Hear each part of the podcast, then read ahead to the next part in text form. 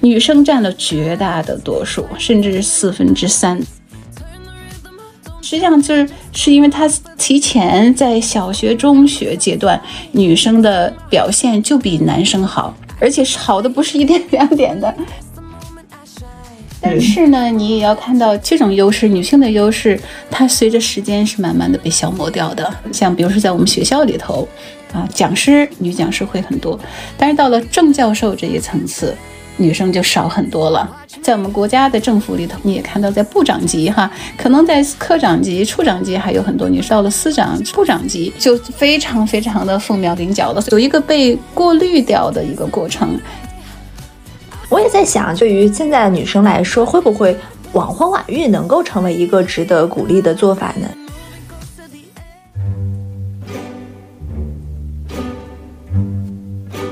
？Hello，大家好，欢迎收听张小俊商业访谈录，我是小俊，这是一档描摹我们时代的商业文化和新知的访谈节目。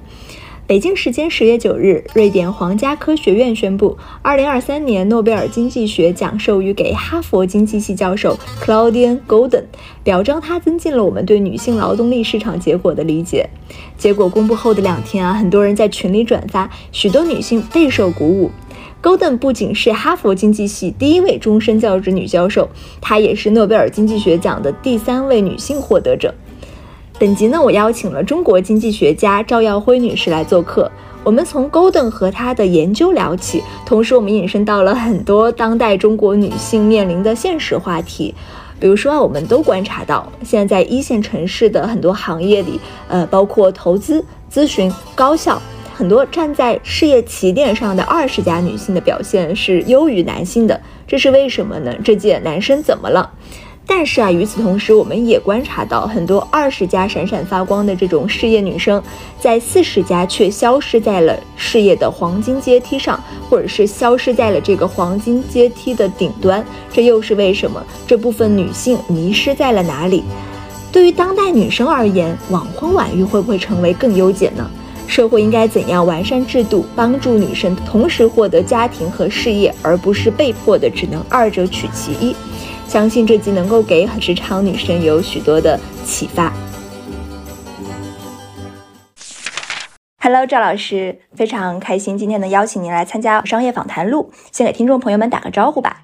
嘿，大家好，我是北大赵耀辉。您是从什么时候开始对于性别经济学和老年经济学方面产生了兴趣，开始研究的呀？性别经济学和老年经济学呢，它都属于劳动经济学的一部分。从大的领域来讲，它都是属于劳动经济学。那劳动经济学呢，是我的专业，这是我从博士期间一直从事的个工作。在劳动经济学当中，非常重要的一个议题呢，就是人们的收入之间的差距。这种差距呢，有可能是城乡的差距，有可能就是性别的差距。这个议题我是一直都很关注的。后来我也跟其他同事合作发表过关于中国性别收入差距变化趋势的论文。零二年以后呢，我和加拿大的董晓媛教授呢，我们办了一个中国女经济学者的培训项目。在这个项目当中呢，我主讲的部分就是性别的差异、性别的分析。我们这个项目做了十来年，我们也指导了很多来自各个院校和各个研究机构的这种女经济学者啊，他们很多的人的研究题目呢，也是性别相关的问题。后来呢，在零七年以后呢，我就主持中国健康与养老追踪调查这个项目。那这个项目呢，主要就是为了应对人口老龄化，哈，我们需要开展的前期的一些研究，这些研究呢可能会有些政策的意义。所以，关于人口老龄的这个问题呢，就是这个数据出来以后，我们才有很多的机会去开展研究啊。所以，这个研究一直持续到现在。我还想多问一句啊，就在学术界，劳动经济学里面的分支性别研究，它属于一个相对热门的议题，还是一个相对冷门的议题啊？不算冷门，是主流的议题。劳动经济学里头，比如说劳动的供给，哈，它是工作还是不工作，哈，以及工作多少时间，这个问题呢，其实在研究男性的这个问题上就没有太大的意义，因为男性呢肯定是要工作的，大部分呢都是在讲女性是不是工作，研究着女性的工作参与率这么很多年以来变化的这个趋势，哈，背后的解释，还有就是老年人是不是工。工作啊？那什么时候退休？这些都是劳动经济学的非常主流的议题。您怎么看今年 Claudia Golden 教授获得了诺贝尔经济学奖？诺贝尔的说法是表彰他增进了我们对女性劳动力市场结果的理解啊。想请您给听众介绍一下 Claudia Golden 这位经济学家以及他的研究。Claudia Golden 在性别这个女性劳动参与，这个性别工资差距，以及整个的一二百年以来。这种变化，呃，是有非常深入的研究，所以我们作为中国的女经济学者呢，以及关注性别问题的这个劳动经济学者呢，也是对这个今年的诺奖的这个决定呢，感到非常的鼓舞的。她也是芝加哥大学哈，所以是我的一个老学姐。她最开始的领域呢是历史经济学，这或者是经济历史哈，她是研究经济历史。她的一个很重要的关注点呢，女性啊就业的参与以及他们的教。教育的变化到他们的收入的男女的性别差距，很多年以来的变化，他研究过很多很多题目，就相关的题目。他最近的一本书叫《事业还是家庭》啊，这本书实际上是概括了他很多年以来这种研究的一个成果哈。这本书其实很值得读，我也是非非常推荐大家去读。我读了以后也是感觉非常的有收获哈。他呢，呃，这本书里头呢，把这个美国的女性受过高等教育、受过大学教育的女性，就一百年以来的这变迁，做了一个非常好的梳理，并且呢，去解释它背后这个变迁都有哪些力量在推动，也是非常好的一个经济学的一个分析。这个书里头呢，他就把女性从一九零零年左右大学毕业的这些女性，一直到八几年哈。毕业的这些女性，她们的这种情况做了一个非常好的一个梳理哈。他把这些人呢分成五个组，第一组呢是最早期的，只能够选择事业或者家庭。最新的这群人，他们呢是我既要事业也要家庭。啊，整个的这变化的历史做了一个非常好的一个回顾和分析，哈，我觉得这是非常有意思的。Golden 教授他研究的是所谓的经济历史，所以他会在非常漫长的时间里面去找寻一些迹象嘛。在这本书里面，他探寻女性追求平权的百年历程，在这过去的百年中，女性歧视还经历过哪些程度的演变呀？有没有什么具有标志性意义的节点或者事件？从最开始哈，一九零零年左右毕业的这些大学生，他他他们当时选择就非常有限哈，要不就是家庭，要不就是事业。那他会发现，选择事业这些人呢，他就基本上就要放弃家庭啊。那他的统计上面就说，这些零零年左右毕业大学生呢，大概有有一半的人都没有能够有孩子。三分之一的人呢都不能结婚，这是一个很极端的。要是有事业，要是做事情的话，你就必须放弃家庭哈。所以这是一个对女性是很残酷的一个选择。但是在那个时候呢，对女性的歧视是非常多的。比如说，你如果是结婚了。很多职业你就不可以去做了。如果是你结婚或者有孩子，你即使之前做的一些工作呢，都会把你解雇掉。就法律上就这样规定，做叫 marriage bar 哈，就是你结婚的话，你就别想去有事业。所以当时有很多的对于女性的这种歧视，除了这雇佣上面的歧视以外，像那工资啊各方面的歧视也都是非常非常的普遍的。当然那个年代呢，也是有很多的家家务的负担哈。到了二三十年代以。后就随着冰箱啊、洗衣机以及这自来水、冲水马桶，就是这些各种的设施出现了以后呢，它就使得女性就是有更多的时间可以从事家庭以外的这些工作。在之后哈，随着这个二战到来呢，又有一些鼓励女性去工作的，在战争期间。后来到了四五十年代以后呢，刚才讲到的这些歧视女性的这些各种的规规定哈，这种法律的规定就慢慢的就被废除。那到个六十年代以后呢，就出现了一个。叫做 quiet revolution，安静的革命，就是出现了避孕药。避孕药的出现呢，实际上也是使女性有了更多的选择，可以有这种两性的关系和社交的这种东西，但是它可以推迟结婚、推迟生育，它就可以使她能够去追求这种事业上面的成功。这个是一个非常好的一篇研究论文，就讲到了 the pill 避孕药对于女性的这种影响。另外呢，在六七十年代的时候呢，有一场女性。自我解放的运动，使他们有这种自身的觉醒啊，就认为他们是可以跟男性同样去争取他们的事业啊。同时呢，整个的社会各个方面，包括男性，也对于女性去追求事业有了更高的容忍度啊。所以就到了现在，女性其实得到了方方面面的支持，既想要家庭，又想要事业。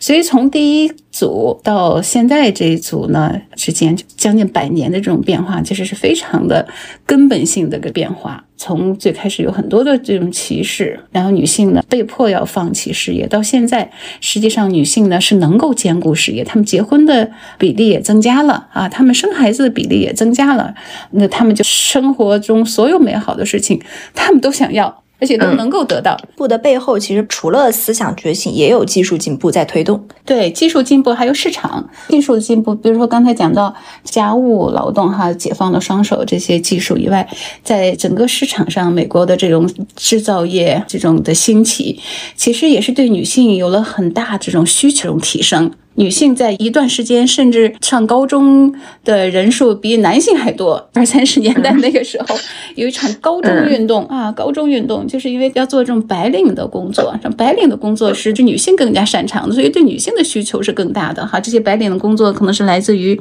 这些制造业哈，它做大了以后，它后面要有人去做。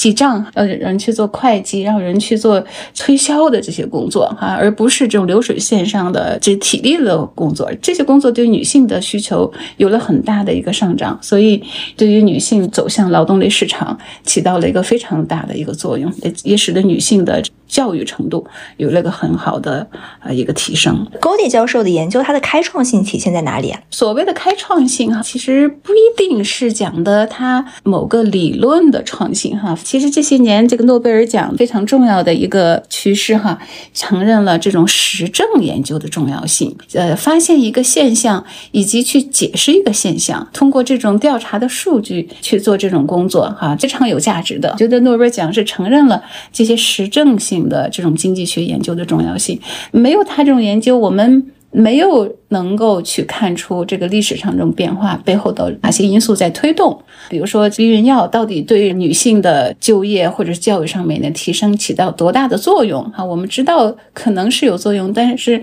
是不是真是有作用，以及作用有多大，这是他的开创性的研究。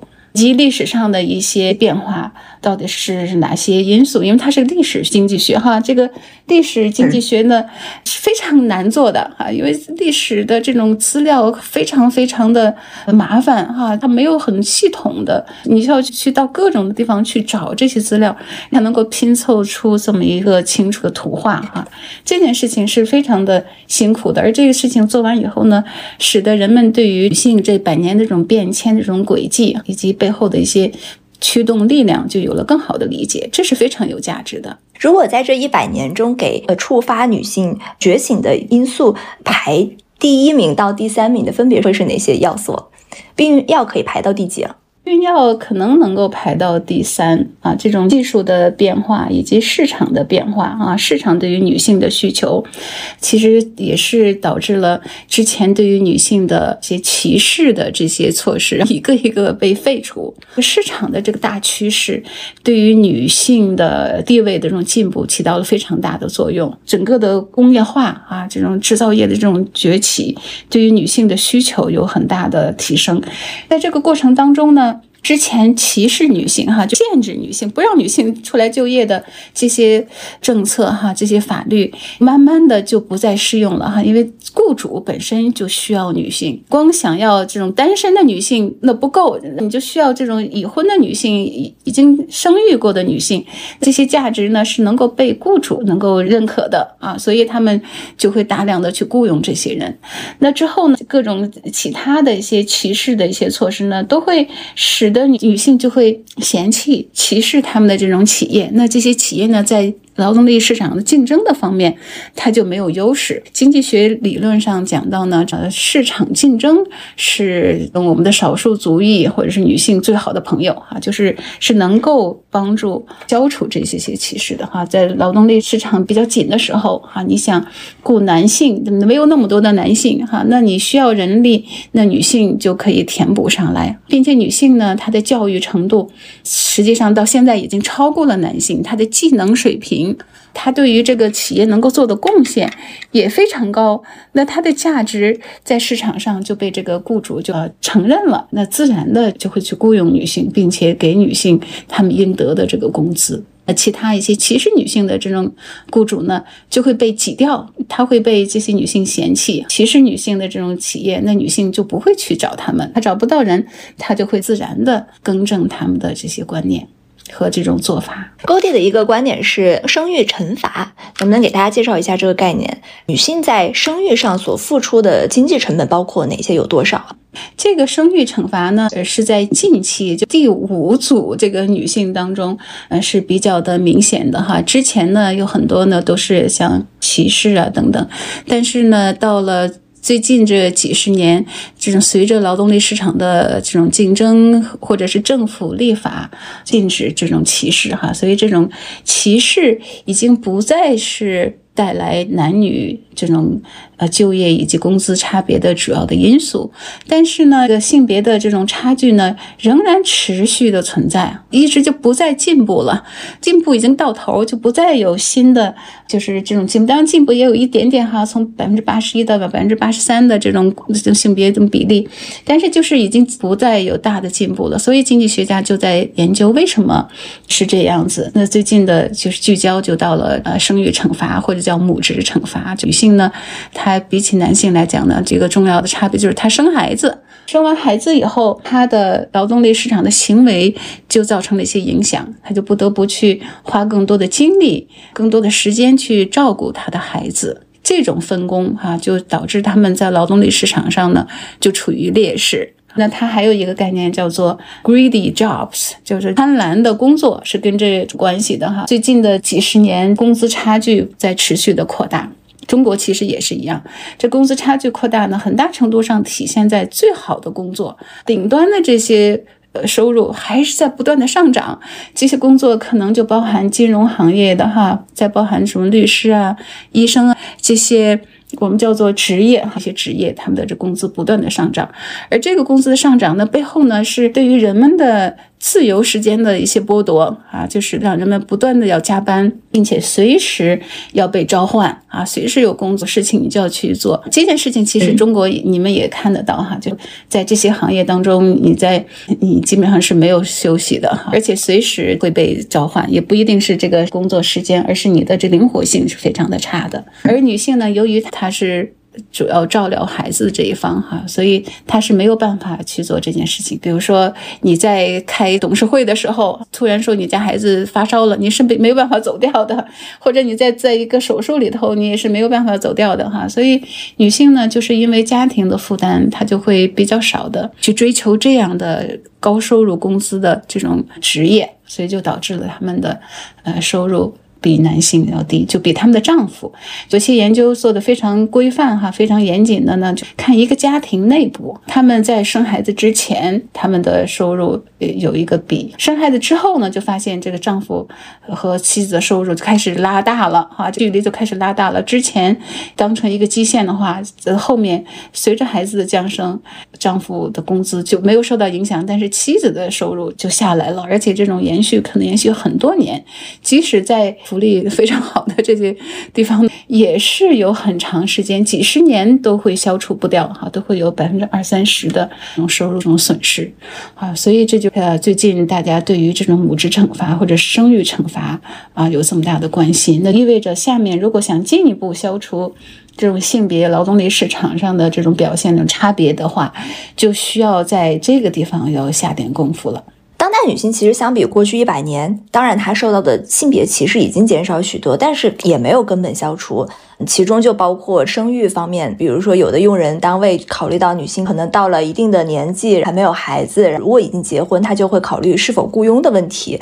您您遇到过的哪些常见的现象，表明女性在收入和晋升相比同期的男性，她是依然受到排挤的，进而可以称之为性别歧视？就性别歧视这个词呢，要有很好的定义哈，同工不同酬哈，我们说这是性别歧视，但是如果不同工不同酬，这就不是。性别歧视哈，无论是因为家庭的原因或者什么原因，你会去选择一些不那么辛苦的工作也有可能是在一个职业内，你同样是医生哈，你会去选择一些不用加班的这种岗位，或者是同样是律师哈，你你去选一些比较简单的一些 case，那都会导致你的。劳动生产率有差距，进而导致你的收入差距。这些我们不认为这是歧视哈，这可能是有些母职惩罚或者等等。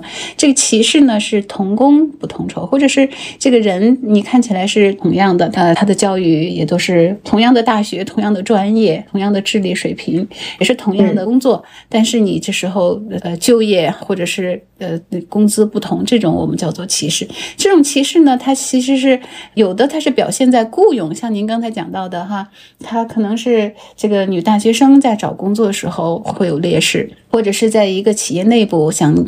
提拔人的时候，哈，对于女性呢，她是比较少的提拔。这种呢，我们认为这确实是歧视，哈。这种歧视呢，并没有体现在女性她的呃劳动生产率低的情况下呢，她会去歧视。那这种歧视有一个概念叫做统计性的歧视。他预计虽然你现在还没有生孩子，但是你将来会生孩子，因此呢，我就认为你未来的劳动生产率可能会比较低，我就会比较少的去雇佣这女性，哈。这确实是种这种歧视，应该还是。蛮常见的，在找工作的这个环节受到歧视还是蛮常见的。我觉得我们中国还是有些很明显的一些歧视，不一定是劳动力市场上，就很多方面哈。你比如说，对于女性，比如说在退休年龄上面这种歧视，这是非常非常明显的哈。女性女职工在比如说在大学里头，只要你还没有升到正教授、是副教授啊，或者是不到的。这些女老师哈，她们都是五十五岁就退休啊，而男的呢，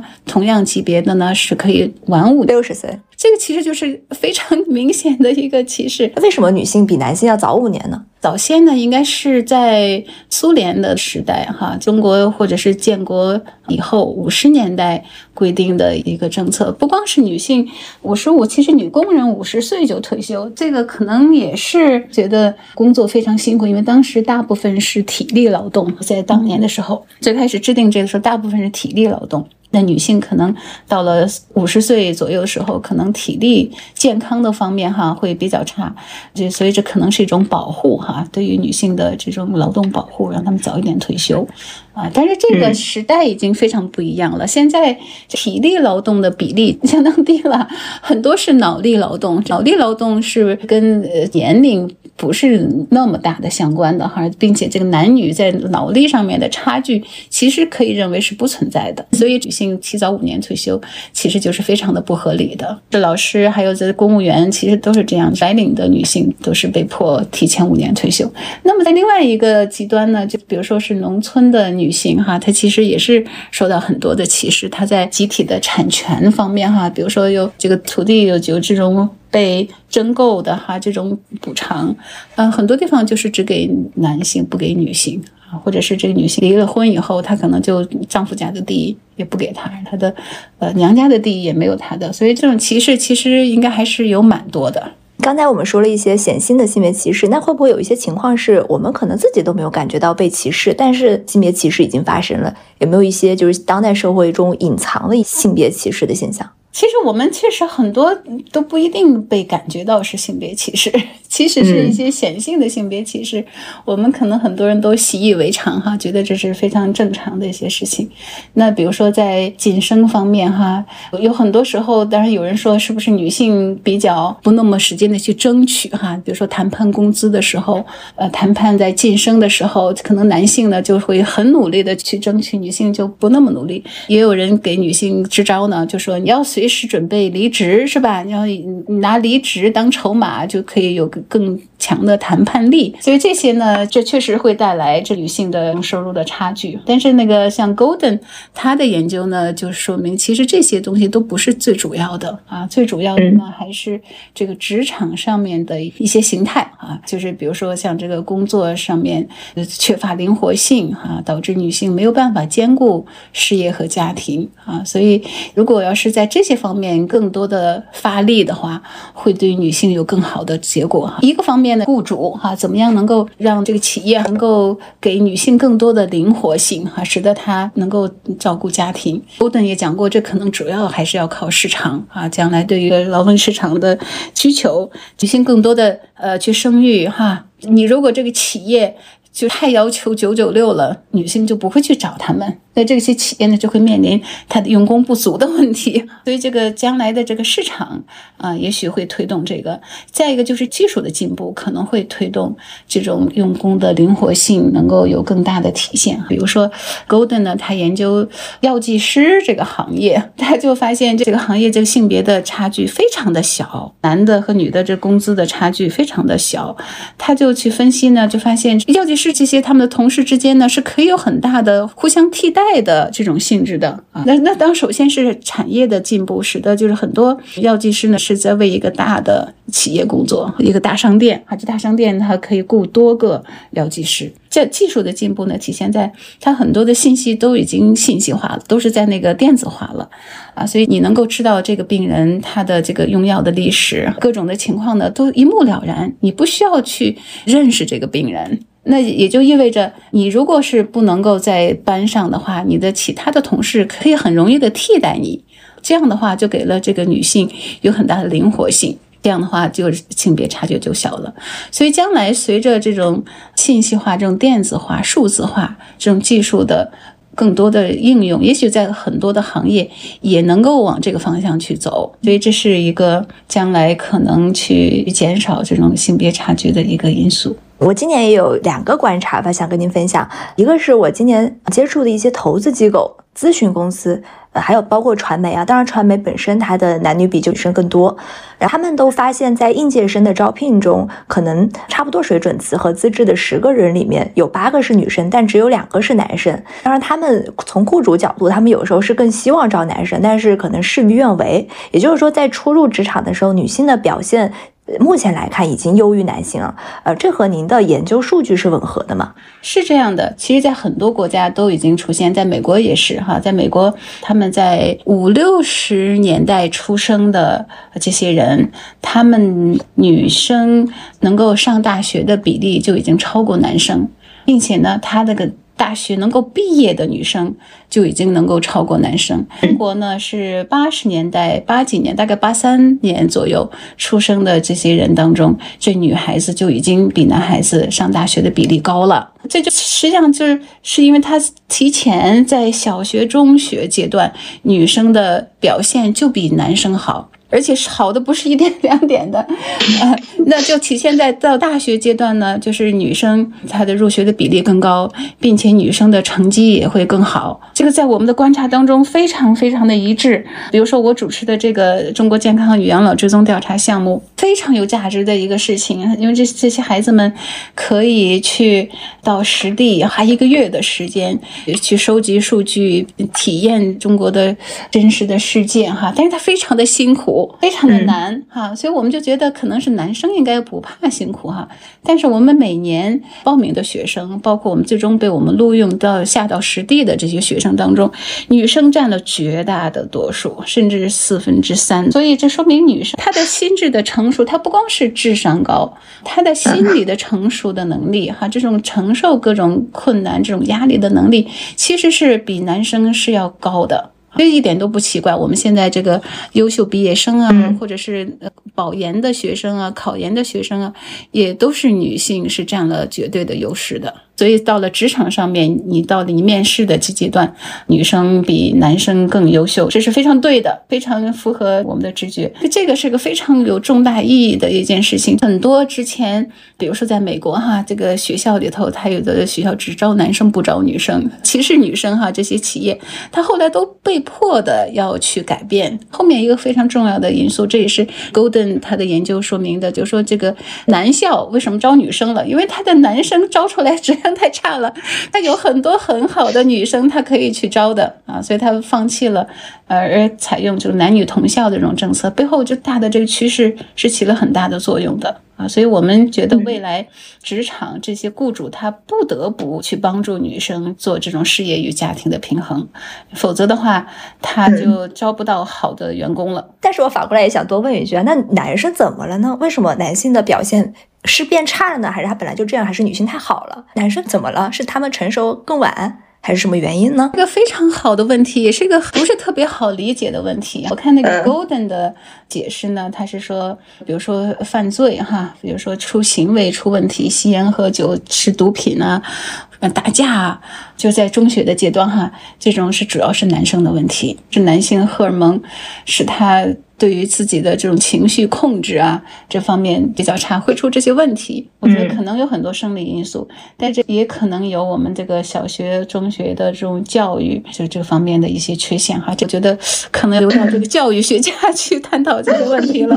女性的表现是达到历史最优了吗？就是历史中最好的时候嘛？现在女生的表现，我觉得差不多。但是呢，你也要看到这种优势，女性的优势，它随着时间是慢慢的被消磨掉的。如果是从这个职场的这种层级的角度来看，你会发现，像比如说在我们学校里头，啊，讲师女讲师会很多，但是到了正教授这一层次，女生就少很多了。企业里头，你也会看到这种最高管。女生就少的非常多，在我们国家的政府里头，你也看到，在部长级哈，可能在科长级、处长级还有很多女生，到了司长、部长级就非常非常的凤毛麟角的，所以是非常的有一个被过滤掉的一个过程。这个东西呢，Golden 他也有研究哈，就会发现，比如说，呃，光从这就业参与率，他是否在上班的这个角度来看，在刚刚大学毕业的时候，男女生几乎是一样的。但是过了十年，你就会发现女生落下来了啊，女生就开始不行了。可能再过十几年，她就又回去一些哈。那这其实是跟她的生育的这时间是非常吻合的。结婚生育了以后，就母之惩罚就开始起到作用了，就对他们起到了一个拉后腿的一个作用。使得他们之前的这些优势就其实就丢掉了很大，嗯，甚至他们开始比男生有更多的劣势了。然后等孩子长大以后，不需要经常去管的时候呢，他们就要又回去啊，确实能够很大程度的回去，但是不能够完全回去，因为他们毕竟在这个过程当中，他们丢掉了很多东西。啊，他们不能够跟男生一样的去在市场上面去竞争，他肯定学到的技能肯定也就会更差一些哈。因为这种九九六以及随时加班这件事情，对他个人是有很大的提升作用的，不光是企业有很大的价值，他能够学到很多很多东西，所以这个就成了现在的这种性别研究的最大的这个关注点啊，就母母职惩罚，怎么样能够帮助女性既去生孩子哈，又能够。就在事业上不受损失，这是一个非常大的问题，很重要的一个，也是我们国家政府现在非常关注哈，并且准备大力推动的一件事情，就是幼儿的这种社会的照护啊。其实我发现，在比如说在美国，他们的小孩子可能出生几个月，三四个月或者五六个月，他们就会有这种托儿所可以去收了。在很多的欧洲，还甚至北欧的国家，这些。好多都是免费的，日本也也在免费，但是中国呢，在这个方面就是非常的缺乏，尤其是零到三岁托幼的服务是非常的缺乏，如果有的话也是天价的，这种大部分人是支付不起的，所以这是一个就阻碍中国的女性去兼顾家庭和事业的一个非常大的一个一个绊脚石啊，这是我们国家确实是应该花更大的力气解决的一个问题。那后面呢，有职场的这个问题啊，等等个家庭的这个丈。夫是不是能够去理解哈？是不是能够去分摊这种家务？这也是另外的问题。对，您刚才说那个，我也非常的认同。因为一些女性投资人也会说，他们在评选，主要就是三十岁以下的优秀投资人的时候，大概一半是女性。但是当评选四十 under 四十的时候，就是女性已经是凤毛麟角了。因为四十岁的时候，在他们这里就基本上是基金合伙人或者是基金的管理创始合伙人这种基金的最核心的这种级别，女性就变得非常的少。其实很多女性都是在可能三十岁到四十岁的中间，在职场上她的弱势就显现出来了。对，这就是 Golden 在美国、在欧洲他们都发现的问题。这个问题其实特别值得重视。我觉得我们的研究也是非常的不足。这些背后到底是多少是歧视？有多少我们在育儿服务方面不够发达？啊，或者是企业在它的用工上面的缺乏灵活性哈，所以这是非常值得研究的。但是这些我们在想去研究这些问题时候，就发现有很多的数据的缺乏。觉得 Golden 它有一个他们 在美国非常好的一个条件，就是他们有很多的数据啊，他们有很多的调查，也有国家的这种普查的数据，几百年的普查数据，他们都可以去用。但是我们呢，其实确实在这数据的呃可得性方面还是有蛮大的障碍的。嗯，这也让就是更多想要追求事业的女性不得不一定程度上放弃家庭，或者是放弃生育，亦或是推迟生育。这也是就我们的生育率大幅降低的一个因素吧。其实 Golden 他刚才讲到五五组哈，这百年当中有五组的。这些人，他讲到的第四组，第四组其实就是他年龄这个组，其实是有类似我们目前的这种情况的哈。这些人呢，他也想要家庭啊，但是他首先呢是追求事业，但是呢，在追求事业成功的时候之后呢，他就发现他在要家庭就已经太晚了。那后来到了第五组的呢，它有一些技术哈，比如说啊冻卵技术或者是辅助生殖的技术，其实帮助到了第五组这些人，但是第四组呢，其实是牺牲了家庭，他们也想要，但是没有能够实现。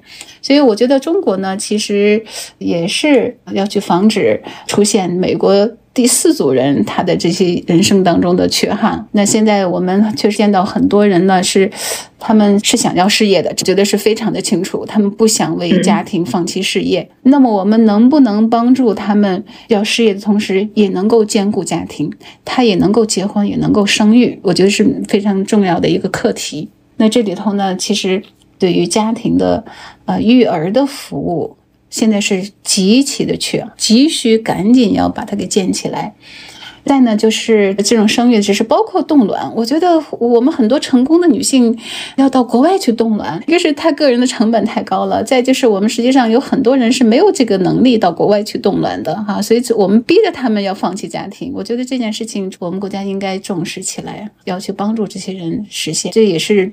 提升我们中国的这种生育水平，一个非常重要的一个措施吧。我们不能够逼着大家去生育哈，因为现在大家都有这种自由嘛。那我们只能够去顺应他这种需求啊，他想先建立事业，再去顾及家庭。那我们要让他能够实现这个目标，而不能够是他到想去顾家庭的时候，他发现他已经没有生育能力了，而不得不放弃这个目标。国家也出台了一些政策嘛，呃，包括三孩儿，包括一些城市呃出台了相关的生育政策，比如说延长产假、新增育儿假、发放育儿补贴等等等等。为什么就是生育率呃没有提高呢？这种生育的这种成本，哈，它其实很大程度上就是这种间接成本，就也就是刚才我们一直在谈的这种机会成本。很多这些不是作用在机机会成本上面，其实这个钱这个数量可能比起他的这个放弃事业的这个损失，其实就是杯水车薪啊。所以我们还是要要着力于去解决他们的后顾之忧。要让他们能够去兼顾。那现在，比如说这这个产假，其实有产假的女女工哈，其实非常少的，连一半都不到啊。有产假的，比如说嗯。大的企业、事业机关这些地方，它是能够有产假的。你当然是延长一些产假是好啊，你也不能延长太长，是吧？太长了以后，它就可能不见得能回归劳劳动市场了。但是最大的这个问题，其实是有大量的企业是不提供产假的，或者是大量的这种自雇的这种，或者是这种灵活就业，或者是这种平台就业，这些他们其实是没有人给他去付产假保险的哈，这种生育保险。的，所以这个在政策上面呢，应该是最大的、最重要的。第一要去做的是把这个产假要覆盖到所有人群，一多半的女性都没有覆盖。你让她覆盖了以后，能够享受产假，相当于是对她呃生育这个几个月的期间的收入能够给她一些补偿啊。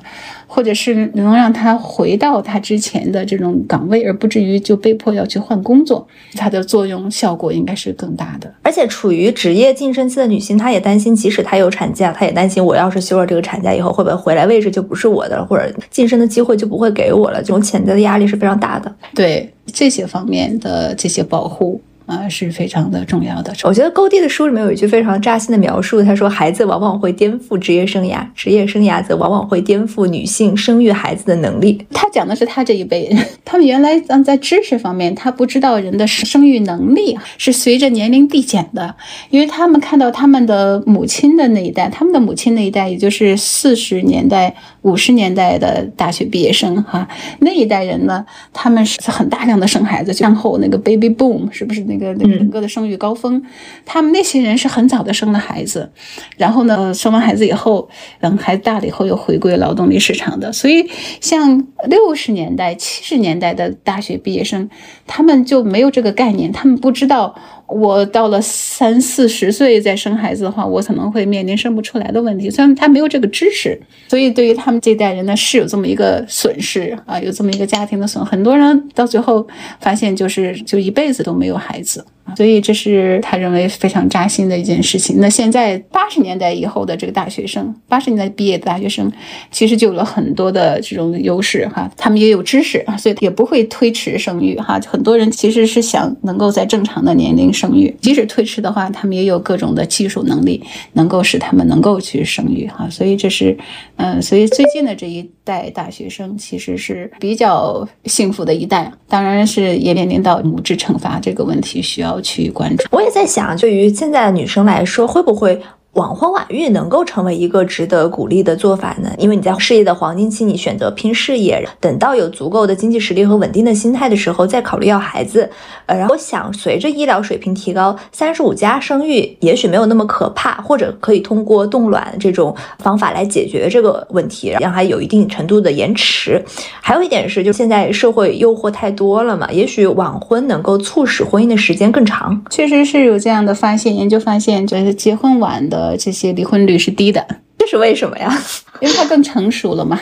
他也知道自己想要什么，就他的这个 match，就两个之间的这种匹配度会更高，并且他也知道怎么样去处理这些感情的问题。也就是说，不懂事结婚就容易闪婚闪离，出现矛盾时候不知道怎么样处理。所以你刚才说的这个，是不是我们可以建议大家晚婚晚育？哈，我我觉得这个可能还是要因人而异。在年轻的时候生育，确实是会更加轻松一些哈，这种各种的身体健康方面的这种出问题的可能性也也。会少一些啊，就生育能力其实是比较好的，在年轻的时候，是三十岁之前，其实还是最好的。但是这里头就需要有比较好的社会的支持哈，丈夫一定要理解哈，一定要支持。其实比如说我们同事当中有很多的男老师，他其实也是受到很多生育惩罚的，他因为他会比较多的参与到这育儿当中。有的时候你孩子生病了，这两个人可以轮着来嘛。我就觉得如果这样的文化，丈夫能够有这样的担当，女性是可以不用太。去推迟的，当然还需要社会的支持。那我们现在主要社会支持都是祖父母。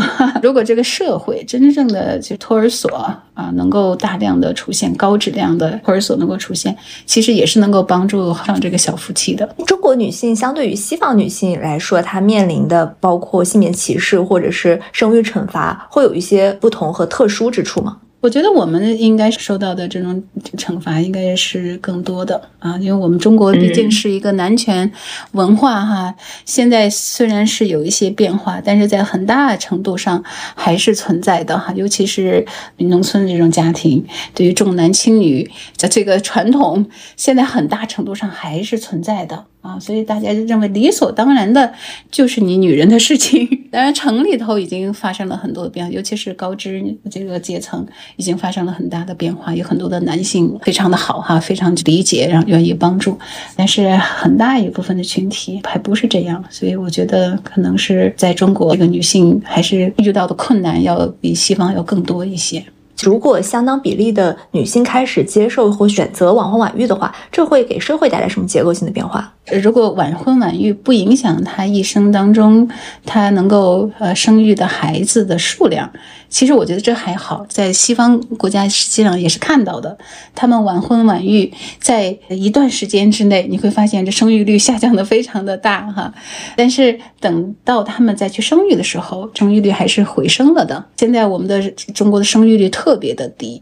极其的低哈，就是。其实很大程度上是突然之间大家在晚上晚婚晚育啊，这新的新一辈大学生们晚婚晚育这个趋势一下子非常的大，导致整个的生育水平降低的很大。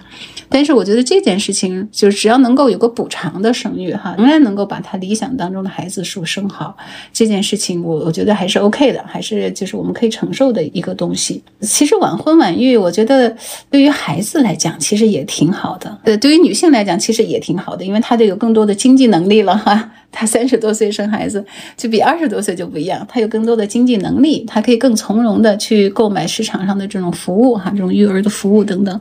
从他对于跟孩子的关系来讲，因为他也更成熟了啊，所以亲子关系其实也是更好一些。所以我觉得这个并不是什么太大的问题，但是确实晚婚晚育会带来生育率的下降，即使是他去做辅助生育这种手段，也不是保证他能够。百分之百成功的哈，这种成功率也许能够到三分之二，其实就相当的不错。所以个人还是要做到要有些牺牲，就不成功的这些。我们看到这个李玟是吧？她可能她说做了多少次九次辅助生育都没有成功，其实对女人的摧残还是非常大，不能够指望哈。当然有冻卵的技术，有这种辅助生育的技术，但是并不保证成功。所以它的前提还是依赖于医疗条件和自己的身体状况。对对对，但是这是有概率的，是有个抽奖的这么一个概率的。你可能不幸运，运气不好，你可能就做不到这个。因为现在技术其实确实在进步，但是这个成功率可能能够到百分之八十，可能就不错了。包括有哈佛的医学院的教授也在研究如何延长女性生育的年龄，因为就是现在人的寿命其实是延长了，但是生育率始终没有得到非常显著性的延长。他觉得这个也是不合理的。他们也在思考怎么样去用科技的手段。比如说，呃他们也在研制一些药物，然后帮助女性去延长生育率最后那个期限。因为我们是一个商业访谈类节目，就赵老师，能不能给职业女性、事业女性一些建议？就今天我们这个话题，我首先是非常的去欣赏大家哈，女性要有事业，要有职业啊，这是我们的立命之本。但是这注定是一个不是特别容易的事情，对于女性来讲，去兼顾事业和家庭。不是特别容易，我是非常的主张大家要有家庭，就是把所有的精力都放在事业上。我其实不主张这样，我是觉得从美国的这女性的这历史也是可以看到，理想的是你能够有家庭，也能够有事业，所以最好是能够有自己的家庭。但但是这个注定是不是特别的容易的，所以大家还是非常的辛苦，我觉得需要慰问的。呃，我们职业女性呢，其实是需要去利用自己的能力哈，去给自己去构建一。一个支持网络啊，我生育的一个支持网络。首先，你在择偶的阶段呢，你可能就要不要去找那种特别大男主义的这种男人，要去找有有担当、有责任心、愿意去为你去分担这些家务家庭的这些男人。啊，在之后呢，自己去想办法去找到各种的支持，来自各个方面的这种支持。所以我觉得这个是能够做到的。现在美国的女性已经做到了，我觉得我们中国的女性可能稍微更辛苦一点，但是我还是建议大家去做这件事情。呃，这两年的影视剧里面，女性视角的剧或者是女权剧，肉眼可见是变多了。包括今年爆火的电影《芭比》。您怎么看待这个现象？芭比是否对于您的在做性别经济学研究或者女性经济学研究带能带来一些启发？我没看这个剧，我我我我不知道他做什么，但是我觉得一点都不奇怪。讨论这个议题的这种影视作品肯定是多了，因为这个社会有需求。我们现在这么多的女大学生是有追求事业的这些人，这是这个常态，这是一个很正常的需求。我们现在女孩子从小都受到了很多的呵护，不像以前重男轻女哈，家里没钱的时候都去给哥哥弟弟哈。女孩子从小就受到父母非常好的关爱。然后他们也有很大的很多的能力，从小在小学、中学、大学阶段呢，也都表现得非常好，所以自然的，他们是希望我要有事业，我我生下来，我存在于这个世界上，不是为了去帮助男人的，我自己是有自己的追求的啊，我觉得这是非常非常正常啊，这是一个非常好的一个事情，我觉得是应该鼓励哈，整个全社会去帮助女性去实现她的价值。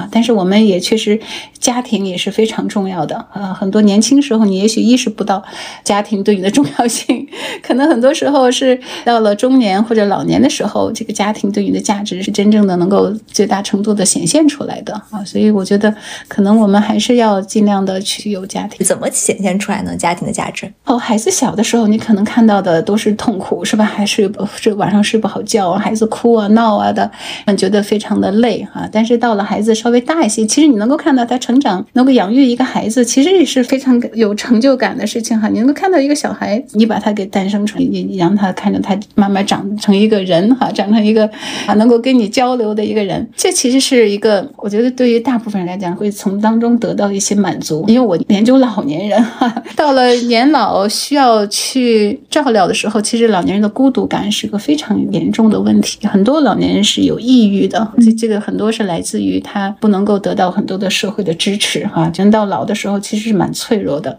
这时候当然有养老院，当然可以有保姆。但是他们都不能够替代孩子的重要性。呃，这件事情可能很多人没有去意识到。当你生病的时候，啊，你在医院里头，护工对你的态度，或者是养老院里头，养老院对你的态度，其实很大程度上是取决于你是不是有孩子。我不知道是不是这样讲合适哈，可能会让大家有些恐慌。但是就是这个孩子，其实在老年时候能够有很大的价值，他能够对给你的安慰啊，给你的这种心理上面的这种安全感啊，其实还是蛮重要的。那如果有家庭没有孩子呢？他依然不能解决这个问题。结婚但没孩子，这个这个事情就真的是很难说，因为这个婚姻的质量其实是因人而异的，而且到了老年阶段，呃，有很多会有丧偶的情形。这种还是孩子的价值，其实还是还是挺还是挺重要的。那在女性寻求这种事业家庭平衡的更有解的时候，男性应该做出什么程度的改变？你觉得现在他们做的不好的是什么？男性在分担家务方面，在理解、支持妻子的方面，是可以做得更好一些的啊！我觉得在这方面，其实西方的男性做的比中国男性做得更好。家里头要有平等的意识。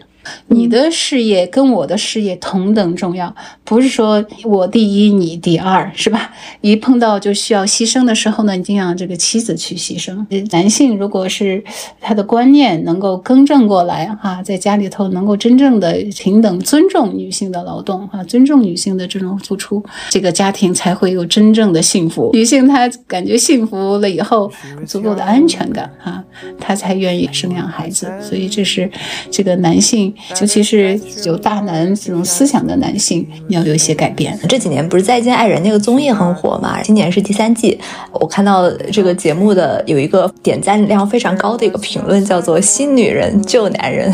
对呀，就怕这种就不匹配了。女性已已经是有各种的能力在在身体加深，是吧？她也有很高的追求，但是如果男性如果不能够跟上她的节奏啊，那这种肯定会有很多的不协调。Princess for your crown falls. Know these voices in your head'll be your downfall. I know it gets so hard, but you don't got far to go. Yeah, keep your head up, princess, it's a long road. And the path leads right to where they won't go. I know it hurts right now, but I know you'll make it home. So keep your head up. 好啦，这期节目就是这样。如果你喜欢我的节目，欢迎前往苹果 Podcast、腾讯新闻、小宇宙、喜马拉雅、QQ 音乐订阅张小俊商业访谈录。如果你有其他想邀请的嘉宾、想听的内容，或者你有任何想探讨的话题，都欢迎各位听众朋友们在评论区里留言。那我们下集再见，拜拜。She's got no one there, still not prepared to make it on her own. And now the light in her eyes, it's now all but gone. Cause all the dreams that she had turned out to be wrong. So keep your head up, princess, for your crown falls. Know these voices in your head'll be your downfall. I know it gets so hard, but you don't got far to go. Yeah, keep your head up, princess, it's a long road. And the path leads right to where they won't go. I know it hurts right now, but I know you'll make it home. So keep your head up. Yeah. Keep your head up.